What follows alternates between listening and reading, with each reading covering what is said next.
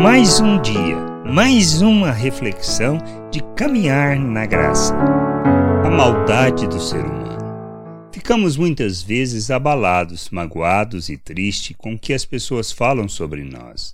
Mas não devemos nos preocupar. Jesus nos ensina que, mesmo tendo consciência do que os religiosos falavam, ele sabia o que tinha que fazer, como podemos observar em Mateus, no capítulo 9 no versículo 34 e 35. Mas os fariseus murmuravam: Pelo maioral dos demônios é que ele expele os demônios. E percorria Jesus todas as cidades e povoados, ensinando nas sinagogas, pregando o evangelho do reino e curando toda sorte de doenças e enfermidades. Não podemos nos abalar pelo que as pessoas estão falando sobre nós temos que nos focar no que seja o nosso compromisso quanto à vontade do Pai, nos frutos que revelamos e expressamos com este compromisso.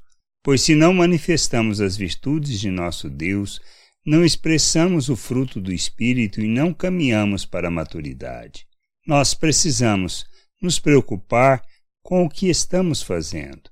Mas se praticamos o que um filho de Deus deve revelar e estamos amadurecendo, então somente precisamos fazer o que nos foi designado a exercer, revelar o reino e os valores eternos, proclamar e ensinar sobre as suas boas novas, ensinar sobre a salvação pela graça e ajudarmos uns aos outros na caminhada de amadurecimento, sendo exemplo para todos os que vierem a crer.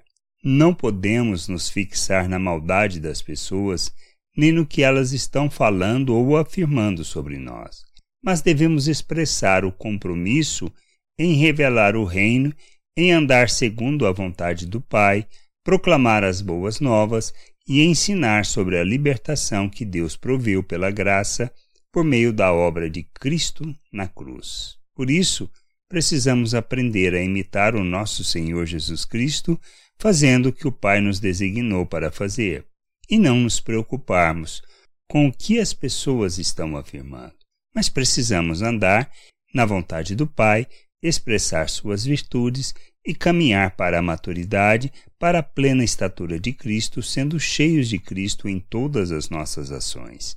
Graça e paz sobre a tua vida.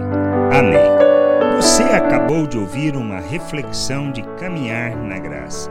Se você gostou, curta, compartilhe leve esta mensagem a outras pessoas, para que elas também possam compreender e entender a vontade de Deus. E leia as Escrituras, pois ela é a base, o fundamento para você julgar tudo o que você tem lido e aprendido acerca da vontade de Deus.